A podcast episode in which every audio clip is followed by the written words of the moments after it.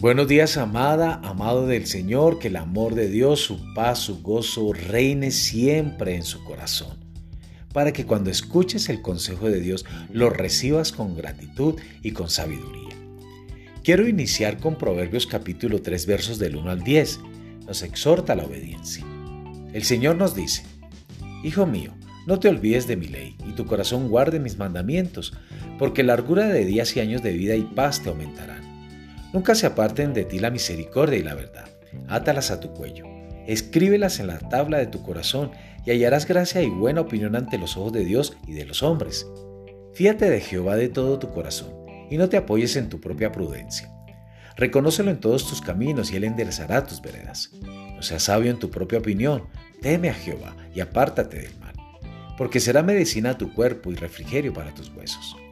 Honra a Jehová con tus bienes y con las primicias de todos tus frutos, y serán llenos tus graneros con abundancia, y tus lagares rebosarán de mosto. La semilla de hoy se titula Un tiempo con el rey.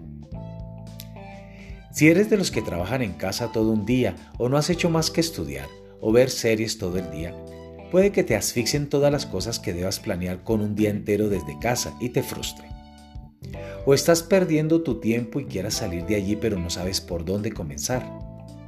Hay alguien que vino a la tierra a enseñarnos el mejor modelo de una vida fresca, audaz, plena y abundante. Nos recomendó seguirla y poder subir a su nivel de libertad nunca antes conocido. Jesús.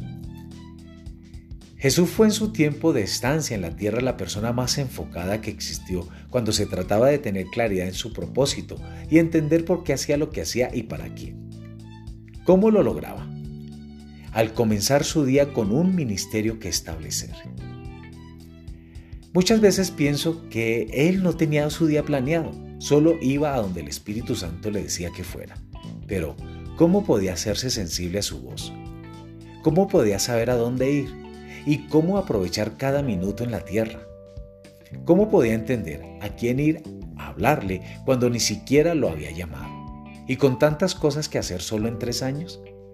¿Cómo lo disfrutaba? Bueno, siempre Jesús pasaba un minuto o un tiempo con el rey.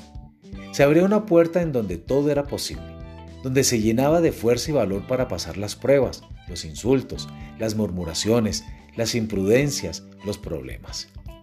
Cuando salía de su encuentro diario con Dios, con su Padre, salía enfocado y entendía por qué estaba en la tierra.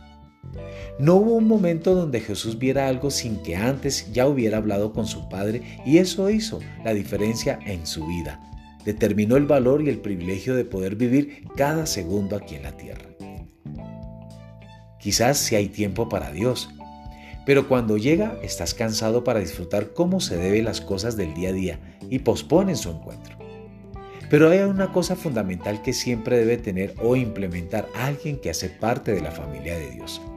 Y es pasar tiempo con su Padre. Tiempo con el Rey. Decide hoy volver. Dios tiene una bandera en alto para que puedas ver dónde está. Ve a tu cuarto, cierra la puerta y entra en la eternidad. Te invito a profundizar más en esto. Hagamos famoso el nombre de Jesús. Que hoy sea un día de bendición para tu vida.